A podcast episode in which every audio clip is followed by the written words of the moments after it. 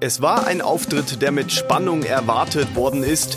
Norbert Hartl, einst der starke Mann der Regensburger SPD, langjähriger Stadtrat und selbst Angeklagter im ersten Wohlbergsprozess, sagte am Montag im zweiten Verfahren als Zeuge aus. Über dieses und viele weitere Themen aus der aktuellen Prozesswoche wollen wir sprechen, hier in unserem Podcast Sitzungssaal 104. Herzlich willkommen, liebe Hörerinnen und Hörer. Mein Name ist Sebastian Böhm. Gegenüber von mir sitzt natürlich wieder meine Kollegin Christine Strasser. Sie berichtet als Reporterin von den Wohlbergsprozessen am Landgericht. Hallo, Christine. Hallo. Christine, Norbert Hartl war am Montag als Zeuge geladen. Seine Aussage wurde mit Spannung erwartet. Ich würde diese jetzt mal zugespitzt folgendermaßen zusammenfassen. Norbert Hartl nahm Joachim Wohlbergs in Schutz. Das stimmt. Habe ich ja auch so zusammengefasst. Er hat ihn in Schutz genommen. Wenn man ihn so reden hat hören, dann hat er eigentlich ähm, sowohl als dritter Bürgermeister da gar keinen Einfluss auf Entscheidungen in Bauleitfragen gehabt. Und er hat ihn irgendwie dann auch als sehr durchsetzungsschwachen OB geschildert, jedenfalls einen, der davon abhängig ist, was in der Koalition eine Mehrheit findet. Das fand ich ganz interessant, weil man da die Rolle eines OB eben so geschildert hat, dass der allein gar nicht viel durchsetzen kann und man umgekehrt ja immer darauf verweist, dass beispielsweise der OB Scheidinger ein sehr machtbewusster, ein sehr durchsetzungsstarker OB war und man da dann immer eher den Eindruck hat, wenn äh, dessen Amtsführung geschildert wird, dass da gar kein Widerspruch möglich war. Es ging ja in Hartels Aussage vor allem um Bauträger, um Investoren und wie man mit ihnen umgeht. Und Norbert Hartl ließ da auch den Satz fallen, ich zitiere, so geht halt Politik. Ja, das war relativ am Ende der Aussage. Ich glaube auch schon bei der Befragung durch Verteidiger Peter Witting. Da sollte Norbert Hartl, man muss ja hinzufügen, er ist jetzt seit mehr als 42 Jahren Stadtrat, wirklich ein, ähm, naja, ich will. Urgestein. Urgestein ist ein guter, guter Begriff. Ein Urgestein der Regensburger Politik. Ja, du hast eingangs gesagt, ich habe im Text geschrieben, war mal der starke Mann in der Regensburger SPD. Eigentlich auch je, jemand, der im Grunde so gut wie jeden hier in der Stadt kennt und von dem man, glaube ich, auch in aller gebotenen Neutralität ähm, sagen kann, dass er sich mit jedem Winkelzug in der Kommunalpolitik auskennt. Also er sollte beschreiben, wie das denn so abläuft, die, diese Beziehung zwischen Politikern und Investoren. Und da hat er eben geschildert, ja, natürlich redet man miteinander, das muss ja auch sein, ähm, so ist halt Politik.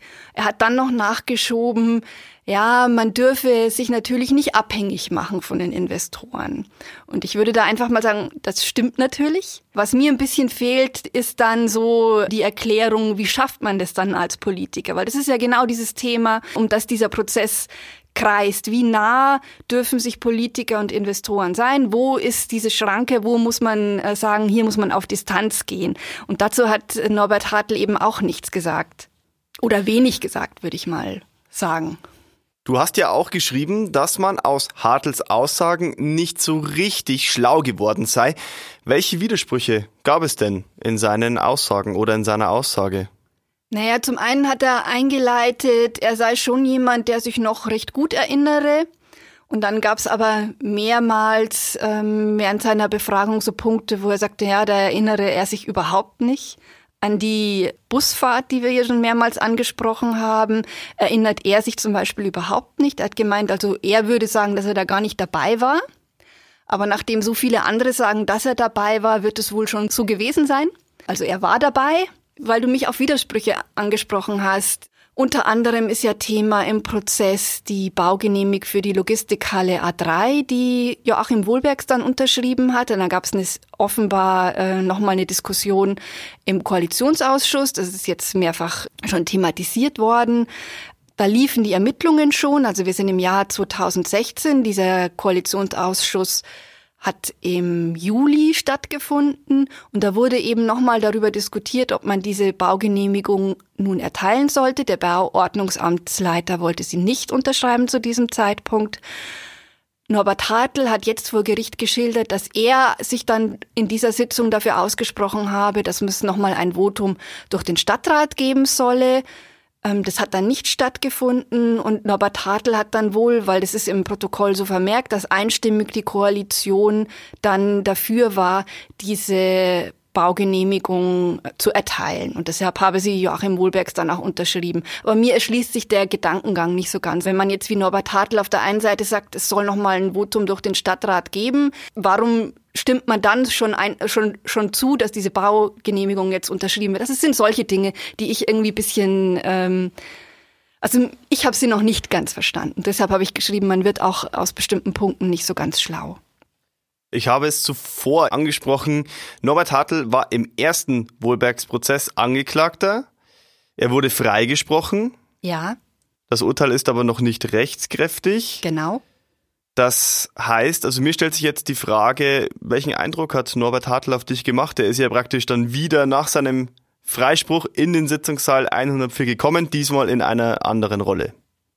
Ja, also er hat seinen Anwalt mitgebracht. Tim Fischer war die ganze Zeit an seiner Seite. Ich fand es halt so einen starken Kontrast zu dem, wenn man Norbert Hartl sonst erlebt, wirklich als jemand, der sich als starker Mann geriert, der eben politisch eine Meinung vertritt und was zu sagen hat. Und ähm, vor Gericht, das war schon während des ersten Prozesses so und jetzt eben auch während seiner Aussage hier, ist er dann doch eher irgendwie kleinlauter, würde ich sagen, als man ihn sonst kennt. Man bekommt schon eher mal einen lautstarken Spruch von ihm, auch mal lautstarke Kritik und so, ist ja auch in Ordnung und so, aber der Kontrast ist halt auffällig. Vor Gericht ist er dann schon sehr viel schweigsamer. Wir haben das jetzt angesprochen, er war im ersten Prozess Angeklagter, das Urteil ist noch nicht rechtskräftig. Er hätte auch die Aussage komplett verweigern können. Da hat ihn der Richter auch aufgeklärt vorher, weil dieses Zeugnisverweigerungsrecht dann eben schon sehr weitgehend ist und er nicht, auch nicht das Risiko eingehen muss, sich selbst zu belasten. Er hat trotzdem ausgesagt. Efi Reiter begrüßt in unserem Podcast Hörsport regelmäßig Sportler aus der Region und entdeckt ihre einzigartigen Geschichten. Dieses und viele weitere Podcast-Angebote finden Sie auf mittelbayerische.de slash podcast. Erneut als Zeugin geladen war am Montag auch die ehemalige Leiterin des Wahlkampfbüros von Joachim Wohlbergs, nämlich Frau Ulrike W.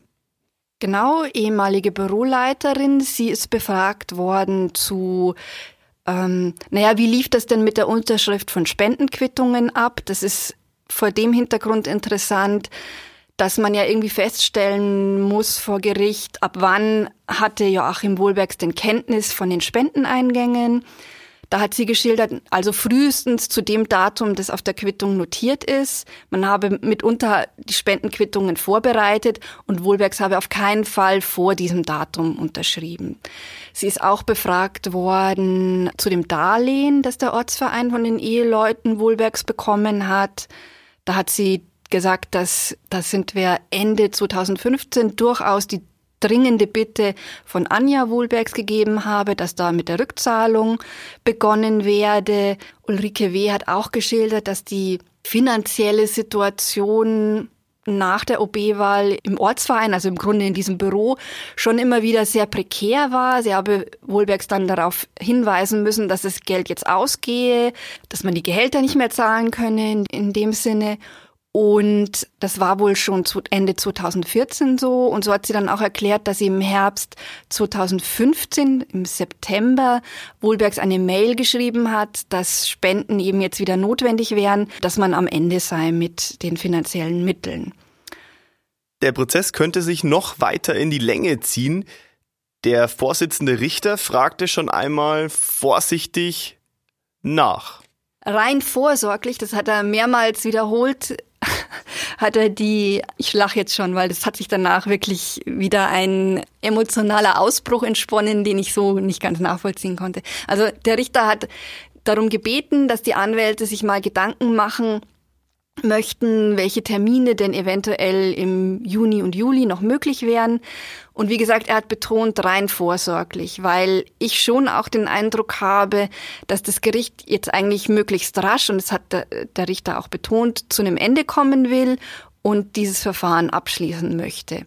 Es ist nur so, ähm, von Verteidigerseite kamen jetzt noch mehrere Beweisanträge und es sind auch noch mehrere angekündigt gewesen.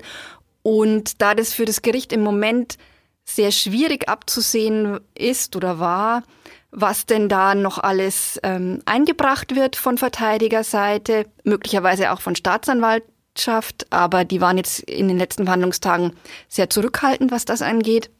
Richter Georg Kimmel hat eben darauf verwiesen, wenn das nur so tröpfchenweise kommt, wie sich das jetzt in den letzten Verhandlungstagen gestaltet hat, dann könne auch die Kammer nur tröpfchenweise drüber entscheiden, sprich das Verfahren zieht sich in die Länge. Deshalb eben diese Bitte um weitere Termine. Er hat nicht gesagt, das Verfahren wird länger dauern, aber trotzdem hat es, wie gesagt, gleich zu ähm, viel Emotionen geführt. Ja, das kam bei den Herren Witting, Wohlbergs und Heitzmann gar nicht gut an. Sie äußerten ihren Unmut, kann man das so sagen? Ja, das kann man so sagen. Fangen wir mal bei Joachim Wohlbergs an. Er hat, naja, durchaus auch zu Recht darauf verwiesen, dass die Ermittlungen gegen ihn im Februar 2016 begonnen haben. Und dann kam eben wirklich die, seine gewohnt massive Kritik an der Staatsanwaltschaft. Er sei jetzt vier Jahre lang gejagt, das ist ja sein Wort, ähm, worden. Er hat kritisiert, dass Verfahren künstlich abgespalten worden seien. Ähm, er hat im Grunde auch kritisiert, dass dieses Verfahren jetzt bei der Kammer nicht an einem Stück gebündelt verhandelt wird. Mein gut, man muss sehen, die Kammer ist auch noch für andere Verfahren zuständig. Man muss auch die abarbeiten. Es müssen auch über Beweisanträge dann äh, entschieden werden. Es müssen Dinge gelesen werden. Also man kann nicht einfach zehn Tage am Stück verhandeln und erwarten, dass die dann nachts ähm, sämtliche eingebrachten Dokumente lesen. Auch die Schöffen nicht. Na klar, für Joachim Wohlbergs ist das keine gute Nachricht hinsichtlich der OB-Wahlen, ja, die anstehen. Das ist eben der Punkt und das hat er auch angesprochen. Da geht es eben um die vorläufige Suspendierung und zum Hintergrund. Die Landesanwaltschaft ähm, hat ja schon angekündigt, also solange es kein Urteil gibt in diesem zweiten Verfahren, bleibt auch die vorläufige, also das habe ich mal erfragt, bleibt auch die vorläufige Suspendierung aufrechterhalten. Und der nächste Punkt, wo eben entschieden wird, ist, wenn dieses Urteil gefallen ist, weil dann hat man sozusagen einen, eine nächste Etappe erreicht. Jetzt ist mittlerweile eigentlich klar, dass das vor der Kommunalwahl zu keinem Urteil mehr kommen wird. Ab Mai werde dann ein neuer OB im Amt. Und er hat eben darauf verwiesen, dass er jetzt schon in der Situation sei, dass er Wählern sagen müsse, ja, wählen Sie mich, es wird schon gut gehen.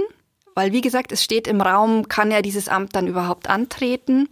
Und solange kein Urteil gefallen ist, gibt es eben auch keine neue Entscheidung der Landesanwaltschaft zu der vorläufigen Suspendierung. Also man kann das verstehen, dass er, dass bei ihm da die Nerven. Bei ihm und den Verteidigern, die klar. Ner die Nerven blank liegen. Umgekehrt hat dann Georg Kimmel gebeten, dann mögen doch auch die Verteidiger ihre Beweisanträge einmal etwas bündeln. Und es hat eben prompt wiederum bei Peter Witting, ich muss schon sagen, zu einem emotionalen Ausbruch geführt, den ich ehrlich gesagt nicht nachvollziehen kann, weil natürlich hat das Gericht Recht, die können erst über einen Beweisantrag entscheiden, wenn er vorliegt und die brauchen auch ein bisschen Zeit dazu um darüber entscheiden zu können. Ja klar, können. alle Anträge, die äh, reinkommen, müssen irgendwie bearbeitet werden und über die Anträge muss entschieden werden. Exakt. Darum habe ich das schon nachvollziehen können, dass er jetzt sagt, okay, bitte äh, das ein bisschen zusammenspannen, konzentrieren, sich überlegen, was will man denn in dem Verfahren noch einbringen, was ist noch wichtig. Da hat sich Peter Witting sehr empört, auch so sehr, dass der Richter dann gesagt hat, okay, wir unterbrechen jetzt hier und es ging auch nachher noch weiter. Also ich muss kurz mal überlegen, wie die Wortwahl genau war. Da hat Peter Witting sehr lautstark durch den Saal gerufen, ja, was, was glauben Sie denn, was ich hier tue? Er schlafe doch nicht. Und ähm, er hat dann mit den Worten, das ist mir hier zu blöd, den Sitzungssaal dann auch verlassen. Also wie gesagt, Emotionen kochten wieder sehr hoch und mussten dann sich in der Pause erstmal beruhigen, bis man dann wieder runterkam und sich eben bemüht hat, jetzt mal zusammenzukommen. Auch, wir haben es angesprochen, Anwalt Michael Heitzmann hat da das Gericht ein wenig kritisiert.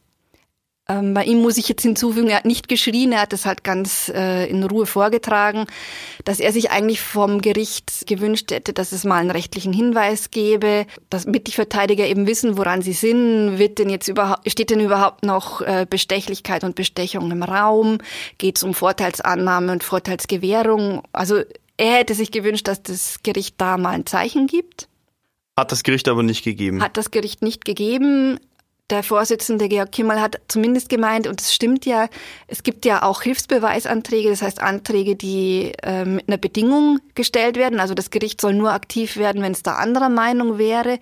Diese Urteil, also diese Beweisanträge hat das Gericht bislang nicht beschieden und er meinte dann, ja, auch daraus könnten ja die Anwälte ihre Schlüsse ziehen. Das stimmt ja auch. Und aber kurzum, nachdem die Emotionen dann so hochschlugen, hat der Georg Kimmel dann nach der Pause wirklich versucht, es wieder einzufangen, ähm, deutlich gemacht, was für mich eigentlich ohne Zweifel immer feststand, dass auch die Kammer daran interessiert ist, dass dieses Verfahren jetzt doch möglichst bald zu einem Ende kommt. Und er hat dann eben gebeten, dass beim nächsten Prozesstermin, das ist der 3. März, die Verteidiger und im Grunde, wenn auch die Staatsanwaltschaft noch was hat, dann eben mal vorbringen, welche Beweisanträge sie noch haben, was sie ins Verfahren noch einbringen möchten. Dann kann nämlich die Kammer dazu Stellung nehmen. Sie kann auch sagen, was aus ihrer Sicht noch ins Verfahren vielleicht eingeführt werden sollte oder dann eben muss. Und dann könne man wirklich mal ins Auge fassen, diesen Prozess bis Ende April zu Ende zu bringen. Also das ist jetzt wirklich, so wie ich es verstanden habe, das Ziel. Joachim Wohlbergs muss noch einige Wochen auf sein Urteil warten, aber morgen, am Freitag, fällt ein erstes Urteil. Nur zum Verständnis, wir nehmen gerade am Donnerstag auf, also an Weiberfasching. Und morgen fällt ein erstes Urteil, das mit dem Wohlbergsprozess zu tun hat, Christine. Ja, denn inzwischen ist ja, das haben wir das letzte Mal schon kurz angesprochen, ein Verfahren abgetrennt worden. Das ist das Verfahren gegen den Angeklagten ehemaligen Geschäftsführer eines Erlanger Immobilienunternehmens. Da gab es in dieser Woche die Plädoyers und jetzt morgen steht das Urteil an. In den Plädoyers beantragte Staatsanwalt Wolfgang Voigt eine Geldstrafe in Höhe von 150 Tagessätzen wegen Bestechung. Verteidiger Georg Karl forderte einen Freispruch. Genau, so kann man das zusammenfassen. Also man hat wirklich noch zwei sehr gegensätzliche Pole die da aufeinandertreffen und jetzt muss das Gericht entscheiden. Wie lautet denn deine Einschätzung nach den beiden Plädoyers? Also ich kann überhaupt nicht einschätzen, wie das Urteil ausfallen wird, weil das wirklich mit der rechtlichen Würdigung zu tun hat. Rein rhetorisch konnte ich sehr viel besser nachvollziehen, was der Staatsanwalt vorgetragen hat. Und das Plädoyer vom Verteidiger war, also ich fand die Sprachbilder, die er benutzt hat, nicht besonders geschickt gewählt.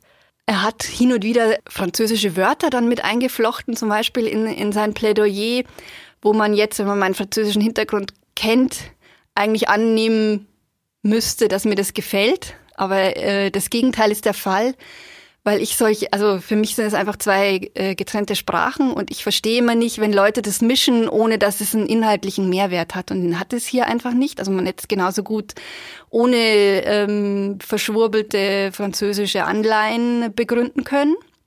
Meine ganz persönliche Meinung, aber wie gesagt, das ist jetzt wirklich Geschmackssache. Ja. Aber ein Punkt, wo ich mir denke, das ist jetzt keine Geschmackssache, sondern das ist schon ein heikler Punkt, ist, ich finde, dass wir Journalisten uns immer Mühe geben sollen, bei Gerichtsberichterstattung klarzumachen, dass man auf der einen Seite eine juristische Dimension hat, die in einem Strafprozess eben abgehandelt wird und dass es nicht um philosophische Fragen geht, um moralische und moralisierende Fragen. Man ist speziell bei Korruptionsprozessen, finde ich, immer sehr verführt, das zu vermischen. In diesem Plädoyer fand ich diese Anklänge, dass Georg Karl eben gemeint hat, ja, es geht jetzt um richtig und falsch, vielleicht auch um gut und böse. Und da muss ich halt sagen, also ich versuche schon immer Wert darauf zu legen, dass es darum in einem Gerichtsprozess eben nicht geht, weil das Strafrecht formuliert einfach oder das Strafgesetz formuliert einfach, was eine Straftat ist. Und das wird vor Gericht auch entschieden. Hat jemand eine Straftat begangen? Da wird nicht philosophisch und hochmoralisch entschieden, was ist gut und böse. Ich habe auch noch nie eine Definition im Strafgesetz gefunden, wo das Böse definiert wird. Und wie gesagt, da lege ich persönlich Wert darauf, dass man da eine Unterscheidung vornimmt. Das sind zwei verschiedene Dimensionen Dimensionen. Natürlich zwei Dimensionen, wo man zu einem Urteil kommen kann oder jeder ja auch für sich kommt. Aber ein Gericht bewertet nur die Fakten ganz nach den Gesetzen. Nach den Gesetzen. Und, und dort mhm. zählt auch nur, was kann wirklich belegt werden. Wie gesagt, im, im Strafgesetz wird definiert, was eine Straftat ist und was nicht. Da geht es nicht um Gut und Böse. Es bleibt spannend, Christine. Es ist noch völlig offen, wie sich das Gericht entscheiden wird. Natürlich, wir wissen es nicht, aber wir werden natürlich in der nächsten Episode darüber sprechen und diskutieren. Vielen Dank für deine Einschätzungen, Christine. Jetzt noch ein kleiner Hinweis, liebe Hörerinnen und Hörer. Sitzungssaal 104 ist nicht der einzige Podcast der Mittelbayerischen. Zu finden sind unsere Audioformate auf www.mittelbayerische.de und überall, wo es Podcasts gibt. Also beispielsweise bei Spotify, Apple Podcasts oder auch dieser. Dort kann man sie natürlich auch abonnieren und gerne eine Bewertung hinterlassen. So, und jetzt wünschen wir Ihnen noch eine schöne Faschingszeit. Viel Spaß beim Feiern und bis bald.